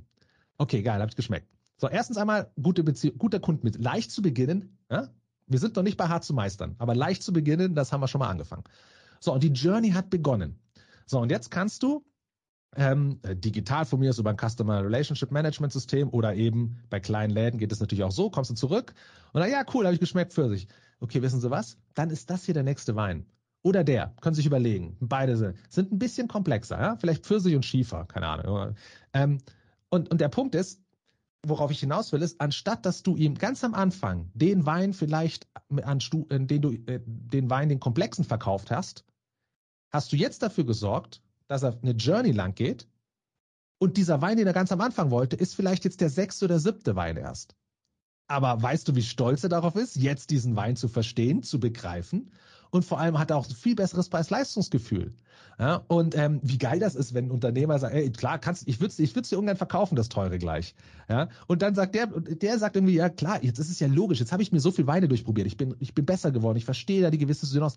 Jetzt bin ich ja selber schuld, dass ich den teureren Wein kaufe. Ja, ich bin ja so weit. Ähm, da sind so viele Faktoren drin, das meine ich mit Journey. Ja, und ähm, was war die Frage? ähm, welchen Einfluss kann Gamification auf das Kaufverhalten haben? So, und deswegen glaube ich, ist das so genial für langfristige Kunden, Customer Lifetime. Ich meine, und dann geht's noch ins Upselling. Ja, okay, klar, Weine. Jetzt gibt's noch Zubehör dazu. Jetzt gibt's noch Wissen dazu. Jetzt gibt's auch Reisen dazu, Seminare dazu. Das kann alles Teil dieser Journey werden. Ähm, und da ist wirklich, wirklich, wir haben das mit Retail gemacht, mit einfachen Convenience-Produkten. Wir haben das mit super Luxusgütern schon gemacht. Es funktioniert überall. Ähm, natürlich nicht für jeden. Also es ist auch nicht so, dass du musst ja deswegen nicht sagen, ich verkaufe ihnen den Wein auf gar keinen Fall, egal was sie machen, ja, sondern du bietest es ihm an und wenn er halt gleich diese, den machen will, dann verkaufst du es ihm. Also das muss ja kein Zwang deswegen sein. Aber ähm, das, das ist der Punkt, weshalb ich da entfaltet Gamification seinen, sein wirkliches Potenzial, ja, weil die Leute ja das Gefühl haben, oh, ich gehe diesen Weg, ich bin mein eigener Avatar, ich werde besser darin. Hey, wenn ich jetzt zu einem anderen Weinhändler gehe, dann fange ich wieder bei Null an. Oder wie auch immer. Also, du hast wirklich jetzt schon, ich muss es tatsächlich nochmal sagen, du hast tatsächlich schon die nächste Frage zum zweiten Mal beantwortet, weil die nächste Frage wäre nämlich gewesen, und jetzt kommen wir nämlich auf dieses Thema Customer Journey und ähm, jetzt hätte ich nämlich gern gewusst, okay, du sagst, es kann auf jeden Fall das Kaufverhalten beeinflussen durch diese ähm, Langzeitreise, ähm, die da geschaffen wird, um Leute langfristig sogar zu binden. Ähm, jetzt würde ich gern, hätte ich gern gewusst, aber musst du jetzt nicht nochmal beantworten, kann es die Customer Journey positiv oder negativ beeinflussen? Ähm, beides. Ich meine, du kannst kann beides bauen bei der Journey. Ja. Genau, du hast jetzt sehr, sehr positive Beispiele genannt. Jetzt wäre vielleicht noch cool, wenn du so ein negatives äh, kurz erläutern könntest. Ja, habe ich selber erlebt. Ja, also auch das, ähm, das kommt aus dem Luxusgüterbereich übrigens. Ähm, musst dir so vorstellen. Das kann ich jetzt, weil es eben negativ ist. Also ich kann jetzt nichts Genaues nennen, keine Namen. Aber sagen wir so, hier ging es um ein Produkt, was um was zigtausende kostet, okay? Ähnlich gemacht, so eine Journey. An dieser, am Ende dieser Journey stand, weil das, das eben nicht viele kleine Produkte sind, sondern ein großes, stand eben der Erwerb des Produktes, wenn du es so willst. Ähm, wurde auch als diese Journey aufgebaut. Die Zielgruppe war sehr klein, ja, war ein super teures Produkt, gibt's nicht so eine riesige, aber das war auch sehr cool, weil wir dadurch eine geile Community aufbauen konnten, ja, die sich gegenseitig unterstützt haben, trainiert haben, um am Ende Zugriff auf dieses Produkt zu haben, um es nutzen zu können, es auch nutzen zu, äh, also nutzen auch, auch äh, von den Fähigkeiten her zu können. Firma fand das geil, Marketing fand das cool, alles klar. So, und dann ist es, dann passiert's, wie es passieren muss. Wenn du sowas baust, wie eine Journey, wie eine Challenge, wie eine Herausforderung, und du setzt auch einen gewissen, gewisse Hürde, ja, dann kannst du zwar hoffen, dass alle diese Hürde schaffen. Oder im Idealfall, sag mal mal so, im Idealfall machen 100 Leute mit, du hast 20 mal das Produkt und 20 schaffen es, mehr nicht. Das wäre der Idealfall. Ja, alle anderen haben diese Fähigkeiten nicht. Es kann aber auch passieren, dass du halt 100 Leute hast, die mitmachen, du hast 20 Produkte, die es zu vergeben gilt, es schaffen aber nur 16 oder 17. So, und dann stehst du da und sagst, also erstens einmal ist das mal rein vom, vom Emotionalen her natürlich geil. Weil du sagst, okay, das ist wirklich eine Herausforderung. Das schaffen einfach nicht alle. Da ist sogar was übrig geblieben, ja. So, für die, die es erreicht haben, hammermäßig. Okay, die haben so eine emotionale Bindung zu diesem Produkt unglaublich. Ja, ähm, weil das erste Mal ging es nicht nur um ihren Geldbeutel. Ansonsten müssen sie nur einen Geldbeutel zücken und kriegen alles, was sie wollen. Jetzt mussten sie einen Geldbeutel zücken und zeigen, dass sie fähig sind, es zu, zu nutzen. Ja, also eine ganz andere Anerkennung, gerade innerhalb dieser Community.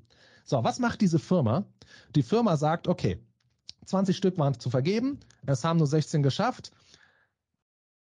Also, aber weißt du, was mein Vorschlag war? Okay, die vier anderen zerstören wir vor den Augen aller anderen. Das ist natürlich jetzt ein bisschen extrem, ja, aber das war mein Vorschlag. Da machst du es richtig krass. Und nächstes Jahr geht das Ding von vorne los. Und was meinst du, was die anderen machen, die es diesmal nicht geschafft haben? Ja, aber genau, jetzt kann ich nochmal üben, jetzt schaffe ich es. Ähm, okay, war ein bisschen extrem, gebe ich zu, aber es wäre ein geiler Effekt gewesen. So, auf jeden Fall hat die, hat die, die Firma gesagt, okay, pass auf, dann, ähm, wir nutzen, also diese vier Krieg vergeben wir jetzt nicht, aber wir nutzen die eben für, Konfer also für so Messe, Veranstaltungen und wie auch immer. In anderen Situationen. Alles cool. Vergehen keine sechs Monate, kriege ich einen Anruf von einem, der bei dem Projekt beteiligt war und sagt, du, äh, Roman, alles cool, bla bla bla, ja, na, und wie läuft das? Ich wollte dich mal auf Laufen bringen. Übrigens, wir haben die vier anderen, die noch übrig waren, jetzt an andere verkauft aus der Community. Alles im Arsch. Ich meine, weil das ist in der Community, genau die 16, die sich also den Arsch aufgerissen haben, um es sich zu verdienen, wissen, ich brauche, ich kann es auch einfach aussitzen. Die Firma verkauft es eh dann später. Ja? Also das ist, das ist ein, und, und du kannst es danach nicht wiederbringen und du merkst wieder, okay, es geht überhaupt, es geht doch nur um Geldbeutel. Und es hat Credibility ist weg. So, ist im Arsch. Ja, mhm. und, und, wir hätten das so ausbauen können. Ähm, ein gutes Beispiel dafür, dass ähm, am Ende muss es, es, es geht nicht nur ums Designs, Konzept, es geht, es ist auch ein Mindset. Es muss auch gelebt werden. Ja, es, ähm, genau. Sehr, sehr extrem krasses Beispiel. Ähm, da kommen wir auch dahin. Also du hast jetzt auch gerade mit deinem Negativbeispiel der Customer Journey gesagt, dass halt dadurch die Credibility eigentlich von dem Unternehmen, also die Glaubwürdigkeit komplett futsch ist und äh, du da eigentlich nicht nochmal sowas durchmachen würdest. Jetzt komme ich tatsächlich schon dahingehend zur nächsten Frage, weil das dahin so, sag ich mal, hinsteuert. Kann es die Kundenbindung fördern, also Gamification, die Kundenbindung und damit auch die Wahrscheinlichkeit eines erneuten Kaufs steigern? Also dadurch, dass ja diese Kundenbindung gesteigert wird, haben wir ja schon durch die Customer Journey eingehend ähm, ausführlich besprochen. Ähm, die, diese, diese Reise ist äh, langwierig und ähm, möchte man machen, aber machst du diese Reise immer wieder? Ja, weil du sagst, die ist immer so geil, ich würde sie immer wieder machen. Und sagst du dann auch zum Beispiel jetzt wie in deinem, ich nehme jetzt mal dein Negativbeispiel, am Ende der Journey steht das Produkt zum Kauf. Kaufe ich das dann auch immer wieder? Oder mache ich nur die Reise der Reise halber willen?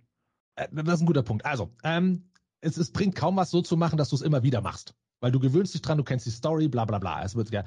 Ähm, und du hast auch nicht mehr das Gefühl, vor allem irgendwann, also solange du es vielleicht noch nicht geschafft hast beim ersten Mal und sagst, okay, ich kann es nochmal probieren, dann passt es. Dann ist es aber nicht das gleiche nochmal, weil du bist ja noch gefühlt auf deinem Weg. Du bist ja noch nicht angekommen. Ähm, ansonsten aber ist es, also erstmal ist es der, ist der Punkt der, Bindung, Kundenbindung entsteht immer emotional. Ja, also das heißt, diese ganzen, oh, ich bekomme halt 20% Bonus, äh, Bonus oder Discount, ist keine Kundenbindung. Das ist einfach nur, ich, okay, ich, ich gehe halt dorthin, wo ich mehr besteche. Das ist rational, ich spare Geld, geil. Wenn woanders mich mehr Geld kriege, gehe ich nicht dorthin. Ich habe noch nie verstanden, wieso diese ganzen Punkteprogramme Kundenbindungsprogramme heißen. Ich, also wenn mir die, wenn die wichtig sind, wenn die wirklich funktionieren, die Punkteprogramme, dann renne ich doch dorthin, wo ich die meisten Punkte kriege. Das heißt, ich bin eben nicht loyal. Genau das Gegenteil. Ja? Ich, äh, ich habe es noch nie verstanden. Na gut, auf jeden Fall. Ähm, ähm, der Punkt ist der, und auch da ist natürlich die Sache, ähm, nehmen wir wieder das Beispiel mit dem Negativ. Es gab, am Ende gab es nur ein Produkt. Es ging eigentlich immer um dieses eine Produkt. Aber jetzt ist der Punkt der, weil wir eine Journey draus gebaut haben, haben wir natürlich, haben wir es, wie gesagt, wir mussten die Community trainieren, ja, die mussten üben. Wir haben den Werkzeuge dazu bereitgestellt. Ähm, wir haben die unterrichtet. Ja, also wir, wir haben denen sozusagen völlig neue Produkte anbieten können, auf dem Weg zu dem eigentlichen Produkt, was sie vorher sonst einfach nur so gekauft haben. Also vorher sind die reingekommen, haben das Geld auf den Weg geschmissen, haben es gekauft und waren weg. Jetzt haben wir eine Challenge hingesetzt und für diese Challenge brauchten sie Hilfe, Werkzeuge. Also konnten wir Upselling machen.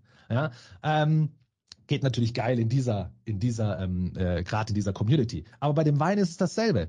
Anstatt die einmal den teuersten zu verkaufen, habe ich dir vorher über eine Journey zehnmal schon was anderes verkauft und dann eben den einen.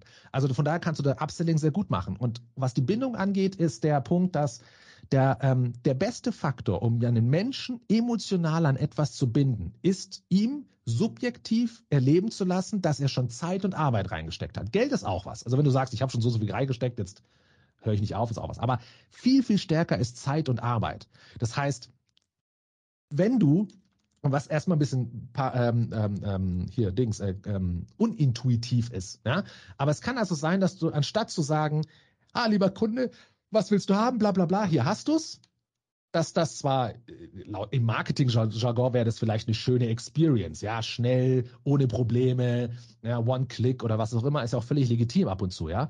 Aber es kann also sein, dass ich sage, ah, okay, lieber Kunde, hallo, ah, oh, da müssen wir erst das machen, ah, da müssen wir das machen, kommen Sie her, wir helfen wir, ah, können Sie das schon, ah, cool, dann passen wir das so an, ah, jetzt kommt das, jetzt erstmal das, kommen Sie wieder, wenn Sie es gemacht haben, ah, jetzt sind Sie wieder da, ah, cool, ah, jetzt kriegen Sie das Produkt. Das so paradox das klingt, aber durch dieses subjektiv empfundene, wow, ich habe Zeit und Arbeit in was reingesteckt, also muss es gut sein, sonst wäre ich ja der Depp gewesen. Ja? Und ich habe diese Journey begonnen.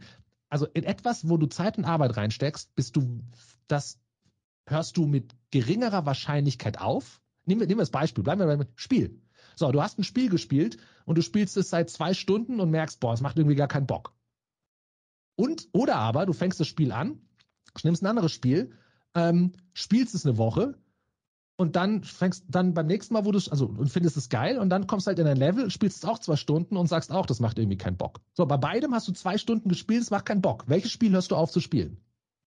Ja? Dass das Bock gemacht hat, aber wo ich nicht weiterkomme.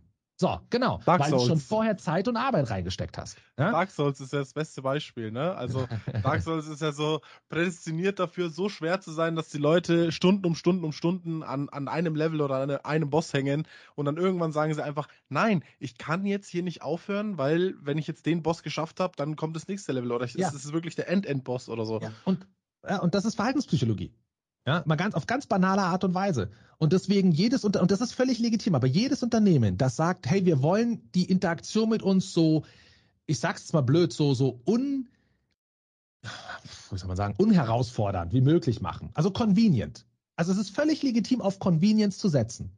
Aber man darf nicht glauben, dass wenn man ein komplett ähm, frictionloses, sorry, mir fällt gerade echt das Wort nicht ein, also einfaches, convenient, ja, eine Interaktion mit einem hat, dass der dann sagt, boah, da erinnere ich mich noch dran, an die Emotionen, an die, boah, ich habe ein Gefühl. Nein, der sagt dann irgendwann, hey, das geht super schnell weg. Damit bist du aber auch convenient im Hinterkopf und denkst dir, also beides geht eigentlich kaum. Ja, du kannst kein aufregender Brand sein, emotional und gleichzeitig so dieses, ähm, boah, ich habe die halt mal fünf Minuten ge genutzt, das Problem war gelöst und fertig. Cool. Ähm, Jetzt gehen wir mal in ein anderes Feld. Jetzt mache ich so einen kleinen Überschwenk. Wir haben jetzt viel über Customer Journey geredet, über das Kaufverhalten, ob Kundenbindung äh, gefördert wird und ob der Kauf erneut nochmal getriggert wird. Jetzt möchte ich den Spieß so ein bisschen umdrehen und die Unternehmensrichtung mal einschlagen.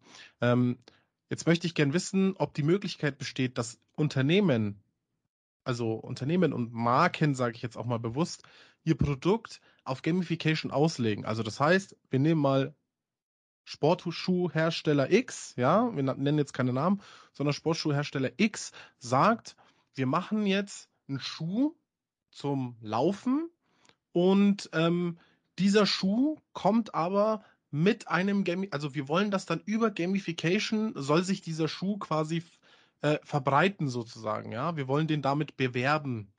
Ähm, macht das Sinn? Also quasi ähm, ist das, ein, ist das in der Produktentwicklung, weil das ist ja eigentlich, um es dir zu erklären, die Frage, die ich beantworten will, ist, kann Gamification den Produktentwicklungsprozess äh, lang anhaltend und nachhaltig beeinflussen? Deswegen stelle ich die Frage in diesem Maß. Hm. Äh, ja, ich bin ja natürlich subjektiv, ja, so ist es ja nicht. Aber ich würde sagen, definitiv ja. Ähm, was nicht funktioniert, also mal, es gibt immer zwei unterschiedliche Zustände und die erleben wir auch regelmäßig. Der eine Punkt ist, ey, das Produkt ist schon fertig. Das ist alles klar und es muss genauso laufen und jetzt bitte gamifizier es noch.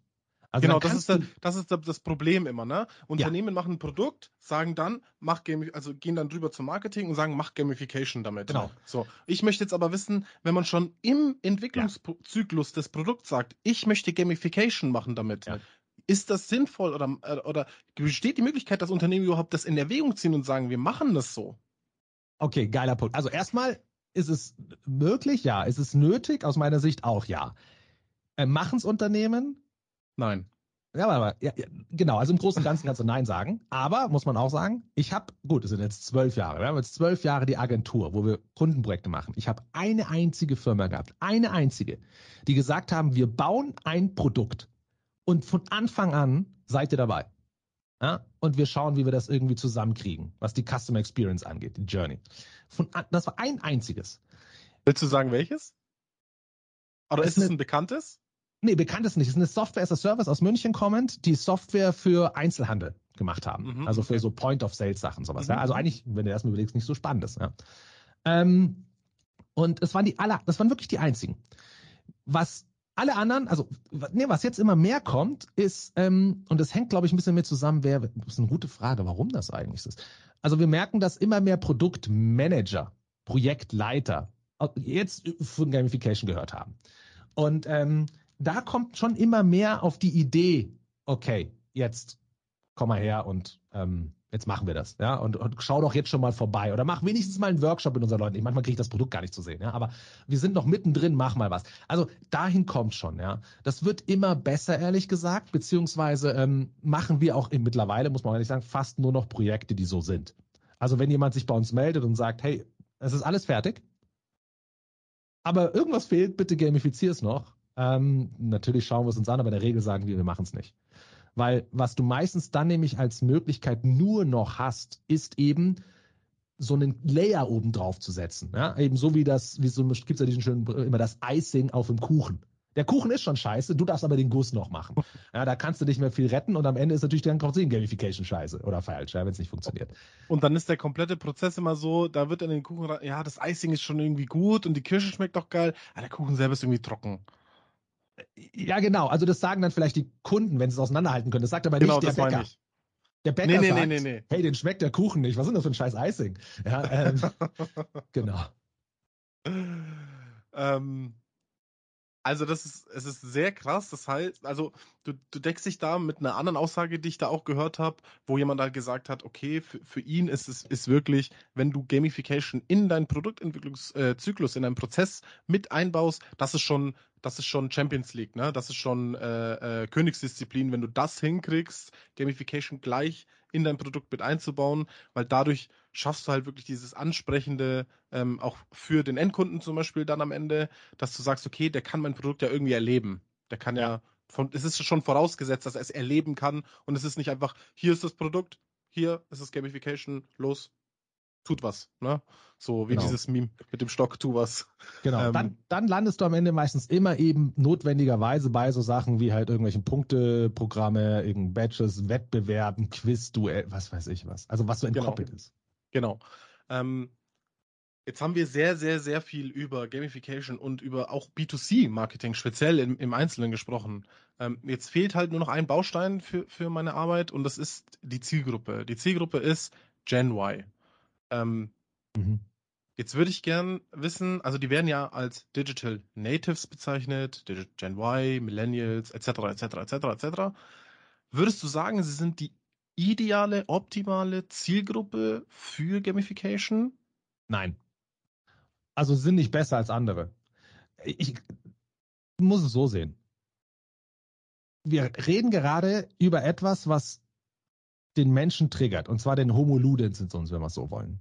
Ja, das ist, also Spiel, spielerisches Verhalten ist ein evolutionäres Werkzeug. Ja, das ist, kommt aus der Evolutionsbiologie. Wenn du mal guckst, wie was, was, was chemisch bei uns im Kopf abgeht, wenn wir spielen, dann merkst du, dass das sind, dass das sind Abläufe, Prozesse, die jeder Mensch hat. Da ist nichts anderes. Ja, das sind einfach chemische Abläufe. Ähm, um es mal ein bisschen jetzt langweilig auszudrücken, banal auszudrücken. Aber der Punkt ist, die, die hören nicht, die verändern sich nicht, nur weil du erwachsen wirst oder ein Mann bist oder eine Frau bist oder aus einer Kultur kommst, aus einer anderen. Das ist biologisch in uns eingepflanzt. Ja, dieser, dieser Grund, das Grundverlangen und auch die Grundwirkungen. Was natürlich was ausmacht, ist das Medium, mit dem ich es transportiere. Ja, also ich kann natürlich, wenn ich Spielmechaniken oder halt das, den ganzen Prozess, die ganze Journey nur über ein Smartphone abdecke und eine App, dann brauche ich nicht zu meiner Oma gehen. Ja, aber das Beispiel, was ich dir mit meinem, mit dem, mit dem Wein vorhin erzählt habe, das kann ich komplett undigital machen. Ja, ähm, oder halt über, wie auch immer, das, das, kann, das kann ich machen, wie ich will. Da kann ich meine Oma wieder mit abholen. Ähm, von daher ist, was aus meiner Sicht, was Gen Y oder was die ganze Generation Frage ausmacht, egal, ist nur das Medium im Fall von Gamification, aber nicht das, das Konzept selbst. Ist auch so eine coole Antwort, weil das ist auch wieder diese, das ist ein komplett, eine komplett andere Sichtweise, wie ich es zum Beispiel vorher gehört habe. Ähm, viele andere Sichtweisen waren zum Beispiel, dass man gesagt hat, okay, Gen Y ist zum, ist, ist nicht die die ideale, die Hauptzielgruppe von Gamification, äh, sondern es ist vielleicht oder es fängt bei Gen Y an mit der Affinität, also dass sie, sage ich mal, anfällig dafür sind und setzt sich mit Gen Z und so weiter, Alpha, Beta und wie sie dann alle heißen, später nochmal fort, weil die, die, die Generationen davor mit Technik nicht so viel am Hut gehabt haben. Es geht ja bei Gen Y eher darum, weil sie mit Technologie aufgewachsen sind und diesen ganzen Technologiewandel mitbekommen haben, vom Handy zum Smartphone und so weiter und so fort. Okay, ja, ja, das höre ich auch oft. Aber ganz ehrlich, ich meine jetzt, vielleicht bin ich jetzt das Arschloch, aber wer das sagt, hat keine Ahnung von Gamification, aus meiner Sicht. Das hat, was hat denn, was hat denn spielerisches Verhalten, diese Mechaniken, die psychologischen, was haben die denn primär mit digital, mit Technik zu tun? Gar nichts. Ja, das ist nur das Medium, das transportiert. Ähm, und äh, das ist das Problem, und das ist ein Problem unserer Industrie insgesamt, dass wir meistens reduziert werden auf die Pixel am Bildschirm. Hm. Ja, so, und, aber das kommt wieder an den Punkt, wir spielen, seit es uns als Menschen gibt. Wir haben halt äh, geübt, uns anzuschleichen, ja, zu ringen, zu kämpfen, zu was weiß ich was, spielerisches Üben, damit wir es nicht dann machen mussten, wenn es gerade ernst wurde. Ja, und das haben wir auch schon in den Höhlen gemacht, wo keine Pixel unterwegs waren.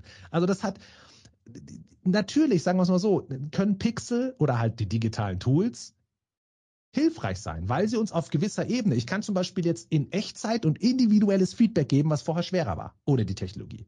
Ja, aber es geht auch ohne. Und ähm, und, und, und das ist so ein bisschen das Problem, dass das, äh, wie gesagt, es ist, es ist zu 90 Prozent Verhaltenspsychologie. Und dann überlegst du dir, hey, wie können wir das jetzt so gestalten oder welches Medium nutzen wir zum Transportieren und so weiter. Also von daher ist das Argument, ich höre das auch oft, ähm, ich kann es null nachvollziehen. Okay. Ähm, tatsächlich mega cool. Und da gehe ich jetzt auch schon einen Schritt weiter. Also ich stelle jetzt quasi mal zwei Fragen in einer, ähm, erkläre aber noch, wo ich den Unterschied sehen würde. Also ich möchte zum einen wissen, was sind deiner Meinung nach die Ansprüche von Gen Y und was sind die Bedürfnisse? Der Anspruch ist ja immer, immer das, wo ich sage, wo äh, jetzt zum Beispiel der Endverbraucher als Gen Y-Kunde sagt, ich möchte, dass ein Unternehmen transparent ist, nachhaltig, qualitativ hochwertig und so weiter und so fort. Aber was ist das wirkliche Bedürfnis, was er vielleicht gar nicht kennt? Okay. Ähm, äh, okay, alles klar. Also auch ein cooler Punkt ist, ähm, das habe ich auch schmerzhaft äh, gelernt in meiner Zeit, ist, ähm, frag nicht, was die Leute wollen. Ja, die, die, das wissen sie selber nicht und sie überlegen sich, was Cooles zu antworten. Beobachte nur, was sie machen. Ja, das schönste Beispiel ist, alle schreien nach Datenschutz und jeder macht trotzdem One-Click irgendwo und guckt sich keine AGBs an und klickt. Also von daher ist es ein Punkt. Aber jetzt, okay, versuchen wir, also da bin ich nicht so fit drin, muss ich ehrlich sagen. Aufgrund dessen, was ich auch gerade erklärt habe, ähm, sind wir gar nicht so tief in diesen, diesen, diesen, wie soll ich das sagen?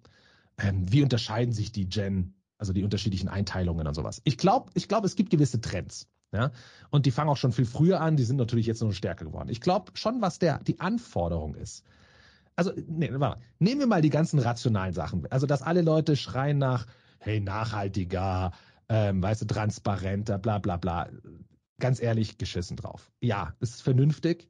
Ähm, wenn das wirklich, wenn, es gibt so viele Firmen, die das so offensichtlich nicht machen und trotzdem super erfolgreich sind oder Shitstorms sogar dadurch haben und wieder da sind und kein. Also wenn das wirklich, wirklich so wäre, als das, was wir alle gerne rational sagen, wir wären vielleicht ja gerne so vernünftig. Das heißt nicht, dass wir uns so verhalten.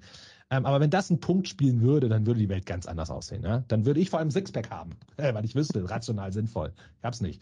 Ähm, also von daher sind wir. Ich glaube, es gibt insgesamt schon den Trend aufgrund dessen, wie wir aufwachsen, was wir gewohnt sind, dass wir wissen, alles wird immer persönlicher und individueller. Mass Customization. Ja, damit fing es an. Es wird immer aufgrund zum Beispiel des Devices, des Handys. Okay, die App, klar, eine, eine Firma entwickelt eine App, aber die App auf meinem Handy passt sich mir an. Es wird alles immer individueller. Ähm, das Tracking und so weiter. Ja, ähm, auch da, alle schreien immer gegen das Tracking. Und wenn du aber guckst, was sie gerne nutzen, wie sie sich verhalten, ja, eigentlich basiert alles auf das Tracking.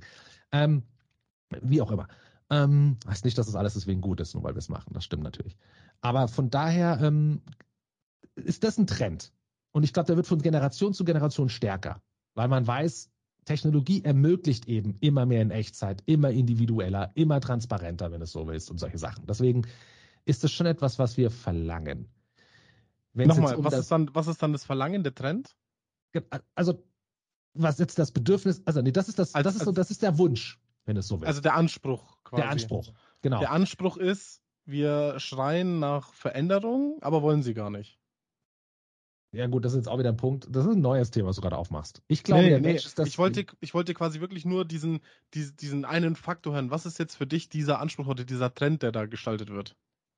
Weil du hast jetzt so viele Dinge erklärt. Mit Generation ähm, oder mit Gamification?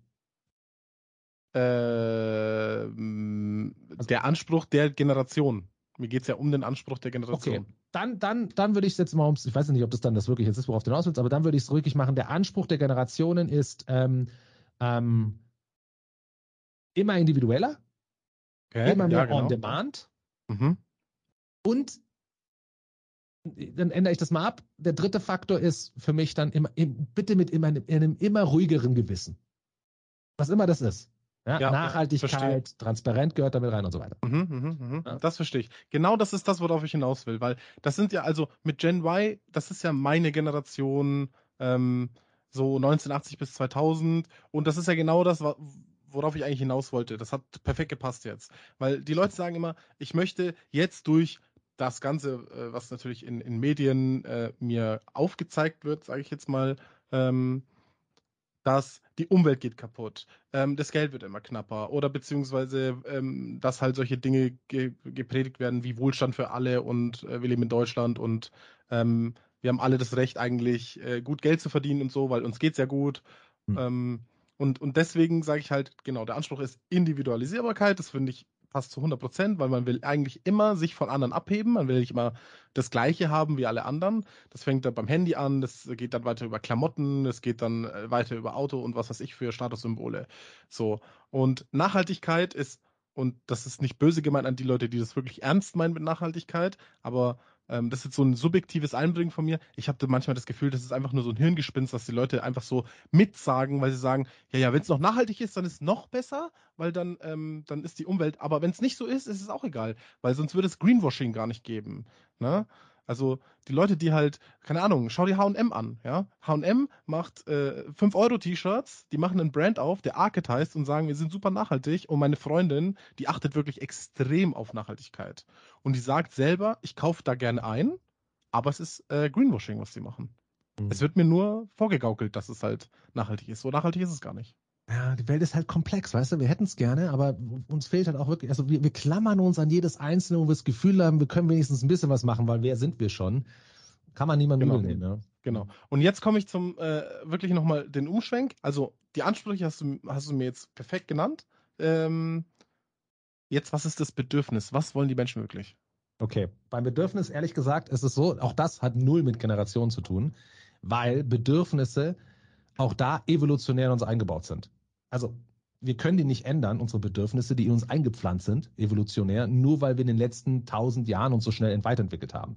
Ja, aber wir haben vorher Hunderttausende von Jahren gebraucht, um dorthin zu kommen. Also es braucht. Und von daher ist es eigentlich ja ganz, ist vielleicht jetzt ein bisschen langweilig, aber ich würde es dann reduzieren auf unsere Bedürfnisse sind Klar, wir brauchen nicht davon reden, ja, wir wollen überleben, essen, trinken, Schlaf, bla bla bla. Ja, Fort, Fortpflanzung und so brauchen wir nicht drüber reden. Aber ansonsten können würde ich sagen, wir haben nach wie vor die gleichen Bedürfnisse, immer das, den Wunsch nach, nach Kompetenz, nach Fortschritt. Ja? Wir sind heute besser als gestern. Wir, weil evolutionär bedeutet das, ich habe die Wahrscheinlichkeit zu überleben ein Stückchen weit verbessert.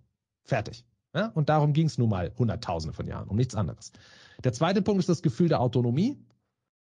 Der dritte Punkt ist das Gefühl der Sinnhaftigkeit. So, und Sinnhaftigkeit bedeutet eben jetzt in dem Fall weniger irgendwie so, ähm, äh, oh, ich bin so nachhaltig oder ich rette so viel Menschenleben, sondern Sinnhaftigkeit ist viel eher öfter so der Punkt, okay, in meinem nächsten Umkreis, okay, ich sorge für meine Kinder, äh, weißt du, sowas in der Richtung. Ja, und das ändert sich dementsprechend auch. Ähm, und der, der, der, der, der vierte Punkt ist soziale Verbundenheit. Ja, wir sind soziale Säugetiere. Also jetzt mal ganz banal gesagt, das sind in uns eingepflanzte Bedürfnisse, egal was wir denken, die können wir nicht, ähm, die sind programmiert, die können wir nicht ausschalten. Und äh, von daher würde ich, auf die kannst du dich immer verlassen. Okay, hast du irgendwie äh, schon in meine Bachelorarbeit reingeschaut und das Thema Selbstbestimmungstheorie irgendwie da rausgeholt gerade? Ich wollte gerade sagen, also der, der Punkt ist ja, ich, ich sag dir, ich komme aus der Verhaltenspsychologie. So, und die Self-Determination Theory ist ja eine der Meta-Modelle, ähm, die auch, das ist ja das Interessante, die ist ja seit über 40 Jahren anerkannt. Sogar als Management, äh, in Management. Wird aber von allen Unternehmen ignoriert. Ja, Wenn, wirklich ja, ja, Aber von daher, natürlich haben wir da Schnitt, Schnittpunkte. Ja. Cool. Und jetzt komme ich wirklich tatsächlich zur letzten Frage für heute und dann hast du es auch geschafft. Ähm, Immer Spaß. Ist Gamification ein Trend oder ein Hype oder wird es sich nachhaltig als Maßnahme im Marketing zum Beispiel, also nicht zum Beispiel, sondern im Marketing etablieren? Hm. Also sagen wir so, das, was jetzt als Gamification gerade bezeichnet wird, die Industrie, wie auch immer, ach, vielleicht gibt's die in fünf Jahren nicht mehr. Ja, vielleicht heißt die dann anders, vielleicht hat die eine Abzweigung genommen und geht woanders in die Richtung. Aber der Trend zu sagen, hey, wir können Produktivität schaffen, wir können ähm, eben andersrum, der Trend zu sagen, da gibt es etwas auf psychologischer Ebene, was wir bisher komplett außen vor gelassen haben. Wir sind immer nur über Fakten, Attraktivität, rationale Gründe gegangen und haben dadurch diese ganze eben verhaltenspsychologische, emotionale viel zu wenig mit. Also das Marketing war ja bisher die einzigen, die es wenigstens ein bisschen gemacht haben. So, aber weil das, weil Psychologie auch gerade auf Management-Ebene immer noch so ein bisschen wie Hokuspokus ist, nicht weil sie glauben, es ist Hokuspokus, sie wissen schon über Punkt, es ist so schlecht messbar. Deswegen wird es so ungern angewandt. Ähm, und aber weil immer mehr klar wird, dass man über die rein rationalen Ingenieursleistungen, wie auch immer, ähm, nicht mehr diese großen Produktivitätsschritte hinkriegt, wird, ist man immer offener für den Bereich der Verhaltenspsychologie. Ich meine, es, hat, es gibt einen Grund, warum Verhaltensökonomie immer stärker wird. Ja? Und ähm, für mich ist Gamification eine, eine Nische der Verhaltensökonomie. Und je mehr die Anerkennung dort läuft, umso mehr wird, wie immer es am Ende heißt und wie immer welche Ausrichtung es hat, ob explizit, implizit, wie auch immer, es wird auf dieser Welle mitreiten. Ist übrigens ein lustiger Punkt. Ich, ich, also das ist für uns ein strategischer Faktor bei uns geworden. Also wir haben wirklich gesagt, ich meine, mein Steckenpferd, meine Liebe, meine Passion gilt meiner Familie natürlich und Gamification. Und ähm, aber ich glaube, Gamification kann erst dann wirklich einen Durchbruch haben, wenn vorher, und das ist noch lange hin, aber vorher überhaupt erstmal die Verhaltensökonomie wirklich Einzug hält. Und ich habe gesagt, okay, das symbolische Zeichen dafür, dass Verhaltensökonomie wirklich Einzug hält in Unternehmen, damit sie dann überhaupt erst die Chance haben, offen für Gamification zu sein, ist, wenn wir, wenn, wenn alle großen Konzerne, Unternehmen mal einen, sorry für das Englische, aber einen Chief Behavioral Officer installiert haben. Das ist so das Symbolische. Das heißt nicht, dass es den geben muss, aber wenn es ihn gibt, dann weiß man, okay, da gibt's, da ist eine gewisse, eine gewisse Awareness dafür da.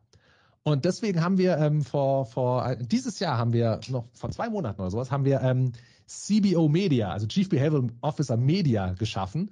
Es gibt auch den CBO Nugget, ist ein Newsletter, der jeden Dienstag rauskommt, wo wir einfach nur anfangen über Verhaltenspsychologie, gar nicht über Gamification, sondern verhaltenspsychologische Ansätze zu quatschen und halt äh, zu schauen, dass die halt leicht gebracht werden können. Aber um es kurz zu machen, sorry für die Ausschweifung, also glaube ich, dass das, dass das, das, was dahinter steckt, hinter Gamification, also dieser ganze psychologische, der, der, der wird genommen, einfach weil er Business-Vorteile bringt. Ganz einfach. Ähm, genau. Ob es auch Gamification heißt, wer weiß. Gamification ist auch nicht nur ein vorteilhafter Begriff, von daher gar nicht so schlecht, wenn es vielleicht nicht mehr so heißt. Also, was ich jetzt rausgehört habe als Kernessenz, ist für mich, dass Gamification an sich ähm, in diesem, ich sag mal, plumpen Format, wie du es vielleicht beschreiben würdest, ja, mit Badges, Punkten und so weiter, ja, schon seine Etablierung gefunden hat oder genutzt wird, aber das wahre Potenzial von Gamification erst ähm, ja, wahrgenommen werden kann oder genutzt werden kann, wenn die Rahmenbedingungen in der Industrie dafür geschaffen werden. Durch Verhaltensökonomie. Ja, die Awareness, das Mindset, ja. Und ja. eins noch zum Abschluss, das will ich, das will ich ähm, einfach mal gerne rüberbringen, ist, auch wenn Punkte, Badges, Ranglisten, du hast ja auch gerade gesagt, und so ist es, so wird es ja auch wahrgenommen, Gamification sind oder auch Plumpe, würde ich sagen, wenn du das mal runterbrichst und dir betrachtest, ist es das nicht, es ist Nudging. Ja? Also klassisches Nudging kennt man ja auch, ist ja mittlerweile auch gut definiert. Und wenn du guckst, wofür Nudging gedacht ist, nämlich ich will, dass du etwas ausführst, Und dabei ist es dir scheißegal, ob es jemandem Spaß macht. Also Nudging ist erfolgreich, wenn es gemacht wird. Du fragst dir nicht nach, hat es euch auch Spaß gemacht? Das ist völlig irrelevant. Bei das ist Punkten, die Manipulation. Ja, Manipulation ist so, ist, ist ein Punkt, weil da, da muss man vorsichtig sein, weil es gibt nichts, nichts Manipulierendes. Also wenn du reingehst und jemanden nett angrinst, manipulierst du ihn schon. Deswegen muss man da ein bisschen vorsichtig sein. Ähm, aber ähm, es ist halt, es ist ein klassisches Belohnungssystem. Und wenn ich dir Punkte gebe, dann ist es dasselbe. Dann ist es mir auch scheißegal, ob es dir Spaß macht oder nicht. Ich sage, hey, mach das gefälligst, dann kriegst du deine Punkte und dann gebe ich dir sogar auch ein Badge. Und ähm, wenn, wenn du dann sagst, also der Punkt ist, dann ist es, ich höre ja nicht, ich frage ja nicht nach. Also deswegen auch der Punkt, ist interessant. Wir als Gamification, wenn wir das Ziel erreichen, das die Firma uns gegeben hat, von mir aus, es soll mehr davon geschaut, mehr Leute sollen das Lernprogramm durchlaufen, wir brauchen bessere Leute im Recruiting, ich will mehr Kundenbindung. Und wir, wir schauen uns das an und es funktioniert. Wir erreichen die Zahlen und wir finden aber raus, dass die Leute sagen, ja, du eigentlich ist der Prozess noch unattraktiver geworden oder nee, ich finde ihn überhaupt nicht interessanter. Dann habe ich als Gamification Designer versagt, obwohl ich die KPIs geschaffen habe. Ja, ähm, deswegen bei Gamification geht es ganz klar darum, wie du ankommst, mit welcher Emotion auch, weil nur daraus entsteht ja auch die Langfristigkeit. Bei Nudging ist das scheißegal und bei Punkteprogramm ist das auch scheißegal. Ich glaube, das war tatsächlich der perfekte Schlusspunkt äh, für unser Interview. Äh, Roman, eineinhalb Stunden äh, haben wir voll bekommen. Sehr cool. Ähm, ich würde jetzt erstmal ganz kurz die Aufnahme stoppen. Klaro. So, das war's mit dem Interview mit Roland. Ich hoffe, ihr konntet was mitnehmen. Habt ihr noch Fragen? Schreibt sie mir, stellt sie mir direkt. Ähm, wir werden auf jeden Fall drauf eingehen. Ansonsten abonniert sehr gerne diesen Podcast, gebt ihn an Leute weiter, wo ihr glaubt, für die ist das was. Loyalität neu zu denken und zwar nicht nur im Sinne der Conversion, sondern der langfristigen Bindung. Und ansonsten, ich freue mich auf jeden Fall auf euch in der nächsten Episode. Ciao.